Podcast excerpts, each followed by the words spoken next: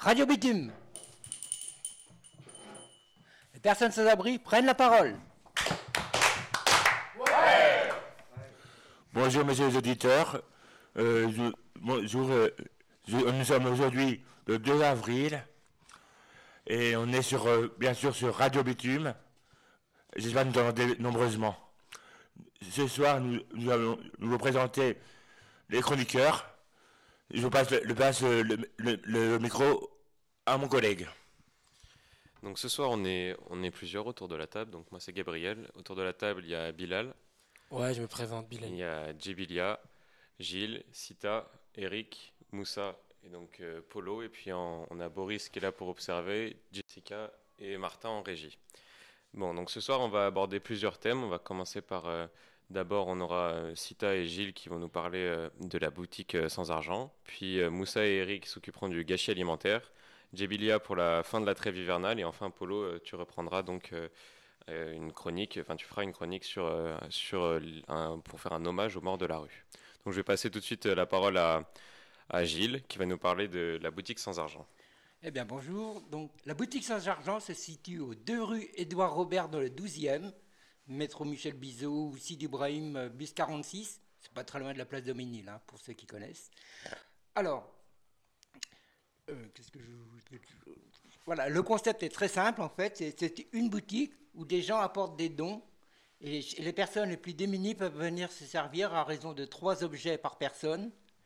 Les livres sont à volonté et on peut trouver aussi des, du petit électroménager d'occasion que les personnes apportent et les personnes les plus démunies peuvent s'en servir encore. Et Jamila, euh, Sita, pardon, je vais te passer la parole pour voir ton opinion à toi.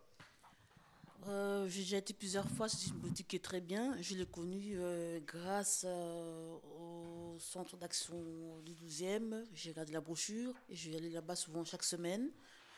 Ils vendent pas mal de trucs, comme je l'ai dit, je suis plus ou moins d'accord. C'est pour toutes les femmes, la porte ouverte, des vêtements pour hommes, pour enfants, des chaussures, euh, trucs de vaisselle. J'ai déjà ramené des trucs, des fringues, des vêtements, pantalons, jupes, robes, ça dépend ce qu'il y a, les chaussures. C'est bien, c'est très bien, je conseille à toute personne qui n'a pas de qui a des difficultés par rapport aux revenus, même ceux qui en ont, la porte ouverte, ils accueillent très bien, ils sont sympas. Je vais quand même donner les, les heures d'ouverture parce que c'est pas comme les magasins ordinaires. Alors, le magasin est ouvert le mardi, le mercredi et le vendredi de 14h à 18h, le jeudi de 14h à 21h et le samedi de 11h à 17h30. Et c'est fermé le dimanche, le lundi et le premier samedi de chaque mois. D'accord. Bon, donc du coup, euh, on va enchaîner avec tout de suite euh, la chronique sur le gâchis alimentaire avec euh, Moussa et Eric. Je vous passe la parole. Peut-être euh, Moussa pour commencer ou n'importe, je sais pas. Bon, ben, du coup, ben, on voulait parler un petit peu de la gâchis alimentaire. Moi, en fait, euh, euh, je veux parler en tant que chef cuisinier et en disant que, en fait, que les dates de péremption sur des produits, c'est pas forcément que le produit est périmé qui doit être jeté. Et c'est juste, il y a mauvaise information dessus. Et il y a plein de produits qu'en fait, que la date est périmée. Après date de péremption, on peut le consommer comme des produits secs. Et après, tout est une histoire d'observation parce que même quand un produit il est, il a une date qui est bon, du coup, il faut toujours observer le produit. Si on voit que c'est pas comestible, donc à ce moment, il faut pas manger. Et je passe la parole donc à, à mon Eric. Eric. Bien, bonjour. Comme euh, a dit euh, Moussa sur les dates de préemption, il y a beaucoup, beaucoup de gâchis alimentaires au niveau des supermarchés et des marchés, des produits qui pourraient être encore consommables. Et il faudrait que ça change de ce côté-là.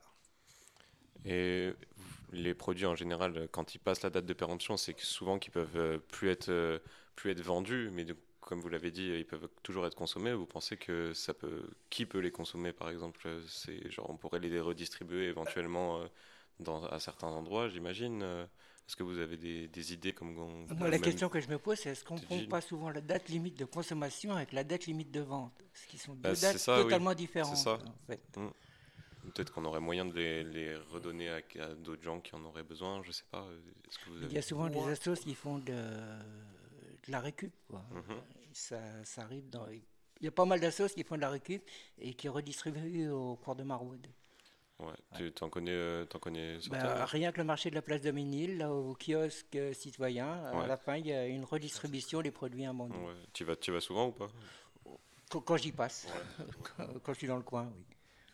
Je me pose souvent la question, mais pourquoi les gens, ils- ils- malheureusement, ils, ils gâchent tant de, de nourriture que ça pourrait favoriser à des gens comme nous, euh, comme des gens qui sont, sont en précarité malheureusement. Et moi, je trouve ça vraiment, vraiment invraisemblable de autant de gâchis euh, alimentaires, malheureusement.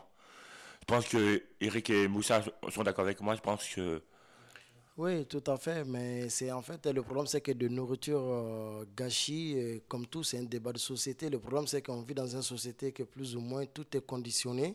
Et nous-mêmes aussi, on est conditionné, malgré qu'on on résiste et tout de nos différentes cultures euh, et savoirs, etc. Mais en fait, les dates de péremption, les dates de fabrication, les dates de consommation, tout ça, c'est un embrouille qui est créé par les multinationales. C'était une façon de lobby pour contrôler les trucs. Mais finalement, aujourd'hui, en fait, ça a été la cause du gâchis aujourd'hui, euh, en tout cas aujourd'hui du système. Et du coup, aujourd'hui, on n'arrive pas à se décoller parce que tellement qu'on est conditionné, quand il dit aux gens que le truc est périmé, en fait, les gens ne le consomment plus parce qu'ils partent du principe que ben, ça fait mal. Mais forcément, non, parce que même un produit qui n'est pas périmé, qui est bon, s'il est abîmé, et qui. euh, Voilà quoi. Donc, du coup, il y a des produits qu'on a, on a mis des dates de péremption dessus. Il y a certaines années, aujourd'hui, on sait qu'il ne faut plus, comme le café, le riz et tout ça, il n'y a pas besoin vraiment de mettre péremption sur ce genre de produits. C'est Mais- simplement une- un truc limite. euh, Voilà. Mais en fait, on peut aller au-delà. On, quoi. on peut aller C'est une largement date au-delà. conseillée au final. Voilà. Moi, ce que je C'est pense, c'est que c'est surtout une question de bon sens, quoi, tout Mmh, simplement. c'est ça. hein. Bon, après, forcément, quand Voilà. euh, il est sur des viandes ou des C'est- choses comme même ça. si le bon, produit c'est est, dangereux, en- mais est encore dans les dates, et si on voit qu'il n'est pas bon, on ne se forcera pas à le manger. C'est ça. C'est tout simplement une question de bon sens, rien de plus. hein. C'est ça. Donc, euh, on va passer à la Parce que- chronique. euh, Ouais, vas-y. Il peut avoir aussi euh, des produits où les dates sont bonnes. C'est une coupure de la chaîne du froid. C'est Ouais. encore pire que les produits Mm. périmés. Mm. Alors, ce qu'il faut sûr. prendre ça bien en compte. euh, et sur les marchés, sur les légumes, quand il y a un petit truc d'abîmé, bon, il suffit de couper euh, la partie qui est abîmée. Il peut être utilisable dans les soupes, dans une salade, dans un couscous. euh, non, mais euh, c'est vrai que le, le reste du produit, il est encore bon. Et pourquoi autant consommer qu'il y a des gens qui fabriquent des choses pour après que tout parte à la poubelle? Mm. Et c'est euh, c'est une structure commerciale, ils ne baissent même pas les prix et ils balancent ça. euh, voilà. Mm. Bon. Ben, du coup, euh, on va passer à la chronique de, de euh, sur euh, la fin de la trêve hivernale. Donc, est-ce que tu peux nous parler de ça? Oui, bonjour à tous. C'est vrai que là, en ce début du mois d'avril, il y a un des, sujets qui, nous touche particulièrement, c'est la fin de la trêve hivernale. Juste pour petit rappel, la trêve hivernale est, née d'un appel de l'abbé Pierre en 1954 et elle a été inscrite dans la loi en 1956 et elle dure du 1er novembre au 31 mars. Donc en fait, à partir du mois d'avril, euh, les, expulsions locatives sont de nouveau permises par la loi. Et ça signifie donc qu'il y a de nombreuses familles qui sont euh, menacées de se retrouver euh, à la rue. Donc en 10 ans, il faut savoir que les expulsions, les elles ont, vraiment explosé. Il y a plus de 46% euh, d'expulsions depuis euh, 2009. C'est d'ailleurs le cas de, de Madame Jacqueline Normand, qui est une Toulousaine de 76 ans et qui fait la une euh, des, des, journaux euh, dans le sud de la France, mais également euh, ici, parce qu'elle occupe son logement depuis 33 ans. Mais il s'avère que ça fait deux ans qu'elle n'est plus dans la capacité de payer son loyer et du coup, là, elle mérite, elle elle, elle a des, des chances d'être expulsée de, de son logement. La trêve hivernale, elle, elle marque aussi un, un temps fort pour, pour les personnes qui sont déjà sans domicile. Parce que même ceux qui sont sans domicile et qui ont eu la chance de pouvoir être hébergés dans des hébergements d'urgence ou d'accueil d'urgence euh, durant la trêve hivernale, ces personnes-là ont beaucoup de chances de se re-retrouver à la rue actuellement. Et donc, il y a plusieurs assos qui estiment à 8000 personnes les gens qui vont se retrouver à la rue euh, entre la période de trêve euh, ben, de l'été. Cette, cette trêve hivernale, elle touche également les migrants. Parce que ceux qui ont également eu la possibilité d'être logés euh, dans des centres d'hébergement vont également être remis à la rue. Donc ça veut dire que voilà, il y a, quand même énormément de personnes qui, qui sont susceptibles de se retrouver à, à la rue, sachant que voilà, la trêve hivernale n'est pas forcément synonyme de, beau temps, comme on peut, comme on peut le constater euh, aujourd'hui. Euh, je me permets de vous poser une question, euh, Jamila. Euh, au niveau de votre, de votre euh, trêve hivernale, la trêve- euh, pardon, excusez-moi du terme, la trêve hivernale que vous avez euh, proposée au niveau des auditeurs, euh, moi je trouve ça hyper dommage qu'il y a, euh, excusez-moi le terme, des locaux euh, inutiles, ça pourrait, excusez-moi le terme, favoriser pour les gens qui ne seraient dans le besoin, que l'État en général propose, euh, soi-disant, des, refuges, mais que les d'attente sont trop longues. Donc c'est compliqué à, nous mettre en, ébullition et en évolution au niveau en général, je pense. Alors il y a le plan de la trêve hivernale, pourquoi on ne pas le plan été Oui. Voilà, tout simplement. Qu'est-ce qu'il faudrait pour lancer un plan été? Ben, Malheureusement, je crois que cette plan, elle existe déjà parce que d'ici le mois de juin et juillet, là, je crois, il va avoir le, le truc, le trêve été. Donc, du coup, ça s'appelle le canicule. Et du coup, c'est parti encore pour un petit tour. Mais bon, en général, c'est vrai que ça ça ne favorisait pas vraiment les gens de la rue. Mais bon, il y a une partie de la rue, les gens les plus fragiles et tout, des, des femmes et les enfants. En général, ils essaient de leur faire passer prioritairement. Mais bon, comme on dit toujours tout à l'heure, là, vous avez dit tout à l'heure, par rapport au, rêve, au travail invernal, et même celle de l'été, c'est qu'en fait les gens ils sont logés, mais c'est vrai qu'il y a un moment donné, quand le trêve est fini, finalement ils se retrouvent toujours dans la rue, car le CAO d'urgence et le CAO ne se lancent pas. Donc du coup, en fait, c'est, c'est un peu de l'heure, quoi, finalement. Et à titre d'information, il faut savoir que le mois de mai est un des mois les plus meurtriers pour les gens qui sont à la rue. Euh, juste pour euh, peut-être rebondir, euh, de, toute façon, le, problème, il parlait du problème de logement. Enfin, là, la trêve hivernale, c'est juste une partie du, problème et qui est à moitié solutionné parce que les gens ont un logement que pour une période voulue. Et c'est vrai, comme tu dis, il y a beaucoup de locaux, même en région parisienne, où on sait qu'il manque énormément de domiciles pour les gens. Il y a beaucoup de locaux qui sont non occupés. Mais le problème, c'est que c'est des politiques qui sont gouvernementales et que, par exemple, plein de locaux sont occupés, ne peuvent pas être retransformés en, en, habitation parce qu'après, c'est des problèmes de normes. Donc, c'est aussi, aussi aux élus de, de, prendre leur, de prendre des décisions sur ça et c'est à eux d'intervenir.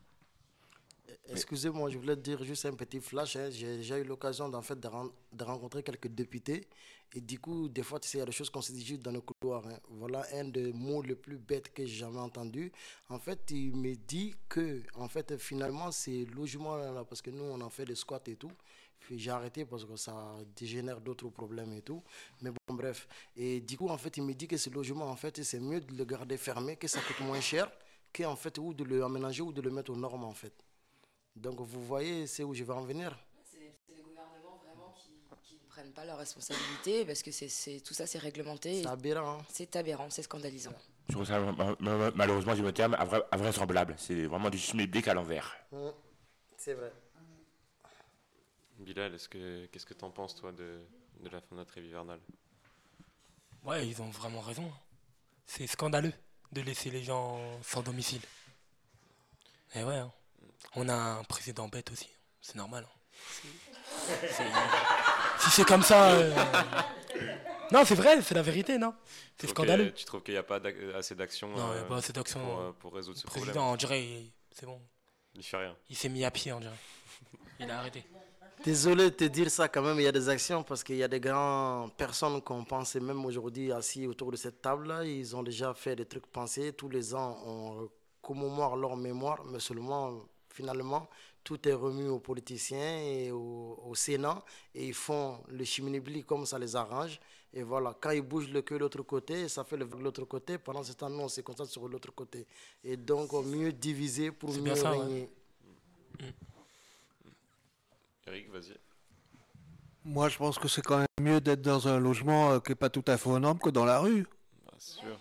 Alors c'est pour ça qu'il hein. faudrait aussi faire ce changement-là. Ah, même si un logement n'est pas impeccable, moi ça me dérangerait pas d'être dans un logement où la peinture n'est pas belle, où la fenêtre se ferme pas. Euh, c'est beaucoup mieux que sous la pluie quand même. moi j'ai encore mieux encore à proposer. Il y a dans la rue, il y a des gens qui sont, il y a beaucoup d'artisans j'ai vu dans la rue. Ça fait cinq ans seulement que je côtoie les gens de la rue, que moi-même je suis dans la rue. Et du coup, j'ai vu beaucoup d'artisans. Et dans ces artisans-là, je suis sûr que si l'État crée un système, faire appel à ces gens, ils pourront mieux faire le boulot que même plus que ces entreprises-là qui sont tant dit professionnels et éthiques. Professionnels mais fesses, ouais. non? Sur ces bonnes paroles, on va pouvoir passer euh, à la chronique de Polo. Donc, euh, tu vas nous faire euh, quelque chose sur, euh, sur l'hommage aux morts euh, de la rue. Tu vas nous raconter donc euh, ce que tu as, ce que as fait, ce que tu as vécu. Bien sûr. Bon- bonsoir, messieurs, les- mesdames les auditeurs. Bonsoir.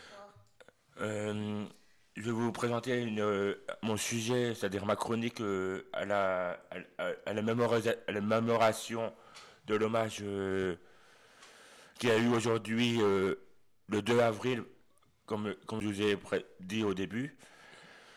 Euh, malheureusement, il y a eu trop de pertes de ces gens, malheureusement, qu'on croit que c'est des mauvaises réputations mauvaise, mauvaise fréquentation, mauvaise réputation, SDF, écriteau, code barre, tatouage de faire souder, soi-disant.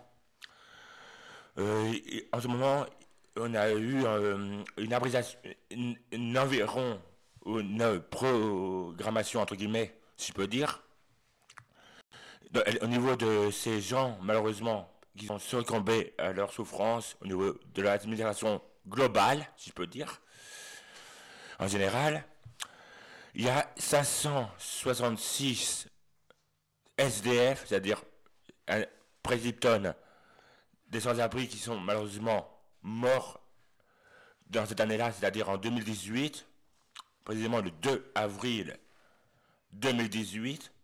Trop de gens, voilà, qui, ne méritaient pas cette euh, vie merdique, mot du terme. Euh, pour moi, c'est une journée euh, pas comme les autres, parce que d'après ce que j'ai pu voir grossièrement, on était minimum 250 euh, ah, personnes, entre guillemets, procédées au niveau de cette journée mémorable, à mon avis. Après, au niveau de vous, les auditeurs, vous allez me dire le point de vue beaucoup plus tard après l'émission, mais pour l'instant, ce n'est pas le cas. L'émission, on est encore en direct, donc c'est très bien comme ça.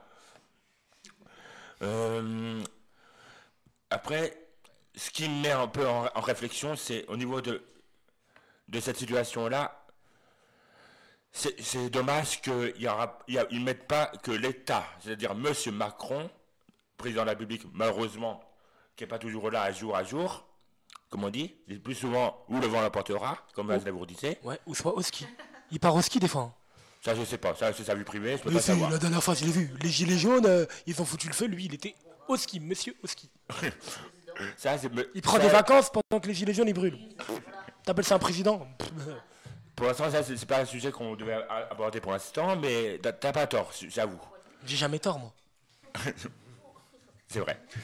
Bon, au niveau de la mobilisation, euh, on va dire, euh, s'il pourrait avoir des dates au niveau de la loi, comme ils ont fait certaines pré- pré- précédentes, s'il pourrait avoir une journée plus au niveau de cette organisation-là, pour faire, on va dire, comme un, genre de fête, entre guillemets, si je peux dire, entre parenthèses, euh, c'est de ne pas oublier cette journée-là, parce que pour moi, c'est la première fois que j'ai participé à cette journée de mémoration, et pour moi, ça m'a...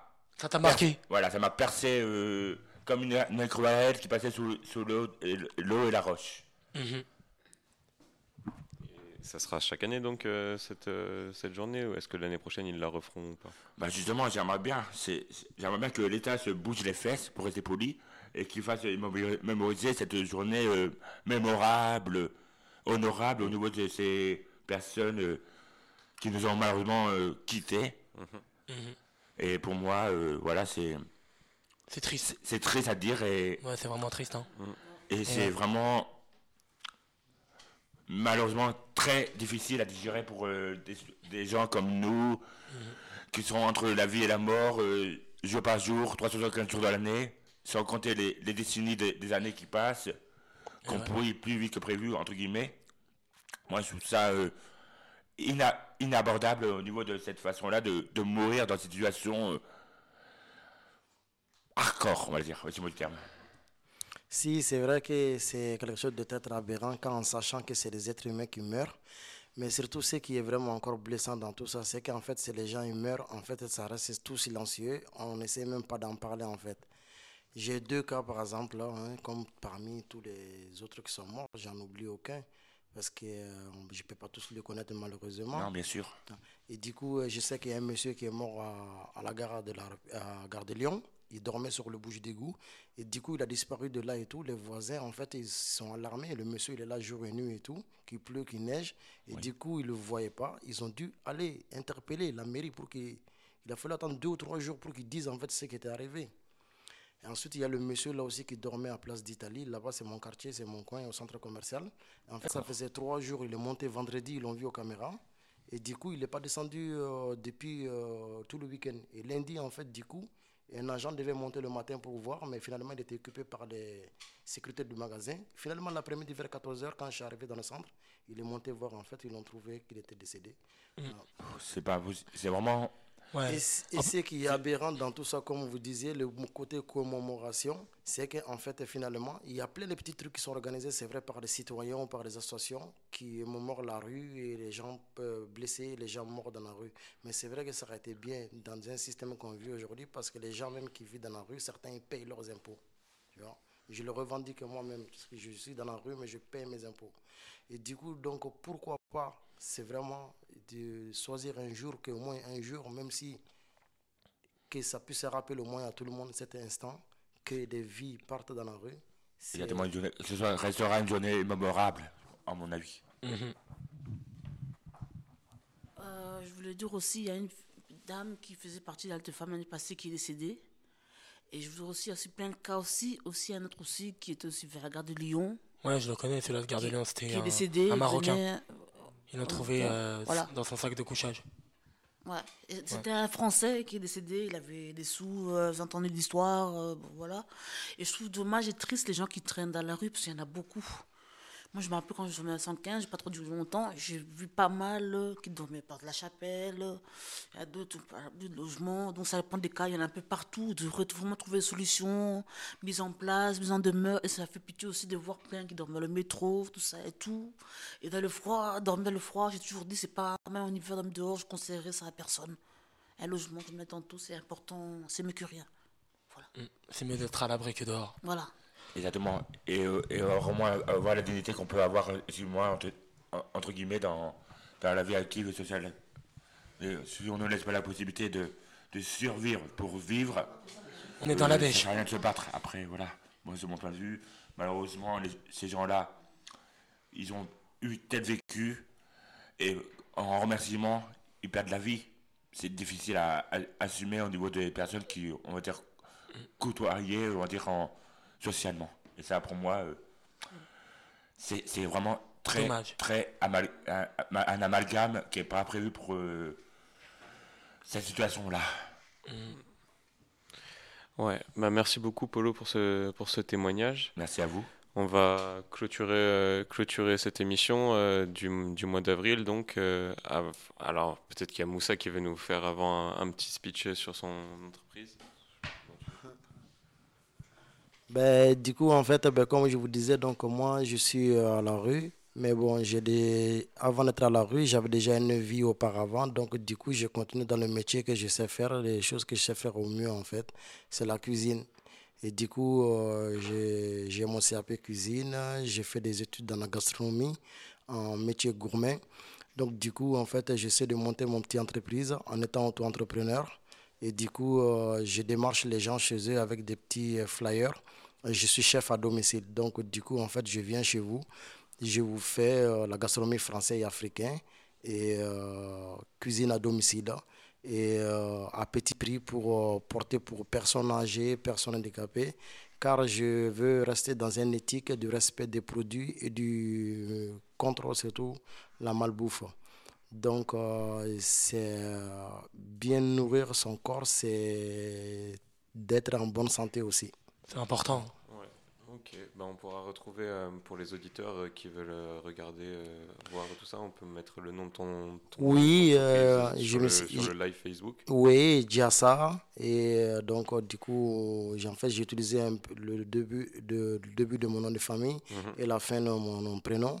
Et voilà, et, euh, voilà quoi, chef à domicile. Donc, le coordonnées, ouais, vous pouvez fournir et ça me fera sur- de la pub. sera sur Facebook, du coup, pour les auditeurs qui sont intéressés. Ok. Voilà. Et tu recrutes des gens? Pour le moment, mon, mon statut ne me permet pas de recruter en étant entrepreneur. On n'a pas le droit de recruter. Mhm. Mais par contre, je peux te former. euh, et voilà. Ok. C'est intéressant. On viendra vers vous plus tard. Merci. Merci. Eh ben, on va pouvoir conclure cette émission donc, Ben oui, euh, euh, du mois d'avril. Donc, chacun va faire un petit mot. Bilal, tu veux commencer? À dire quoi? Bah, Tu dis un petit mot pour euh, dire au revoir aux auditeurs. quoi. Le Carillon, je vous aime. Vous êtes ma deuxième famille. Et à bientôt. À- Au mois de mai, quoi. Le prochain mardi du mois de mai. À bientôt. Bisous. À vous. Bonne soirée. Bah, merci au Carillon de, de m'avoir invité une deuxième fois en tant que bénévole pour, euh, pour l'assaut et à bientôt. Jamila, la fin de la trêve hivernale, c'est pas un poisson d'avril, c'est sûr.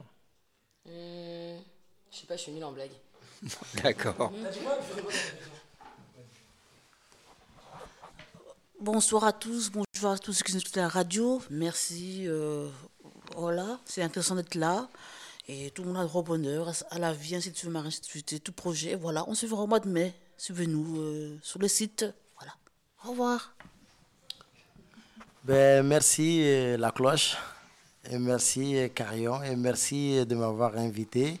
Et c'était un plaisir, et enfin, j'espère que je serai encore invité. C'est, voilà quoi. Et du coup, euh, j'espère que euh, les messages qu'on a fait passer pendant ces, ces petits moments, que ces messages euh, vont plus nous réunir que jamais. Voilà, ça sera mon mot de la fin. Et merci à toutes et à tous. Merci à vous les, auditeurs de nous avoir écoutés. Et euh, moi, pour la phrase de conclusion que, que j'ai pensée, c'est comme je suis fan de Shakespeare, c'est être telle devise, telle domestique, telle la pratique, ou être, ne pas être, telle la question.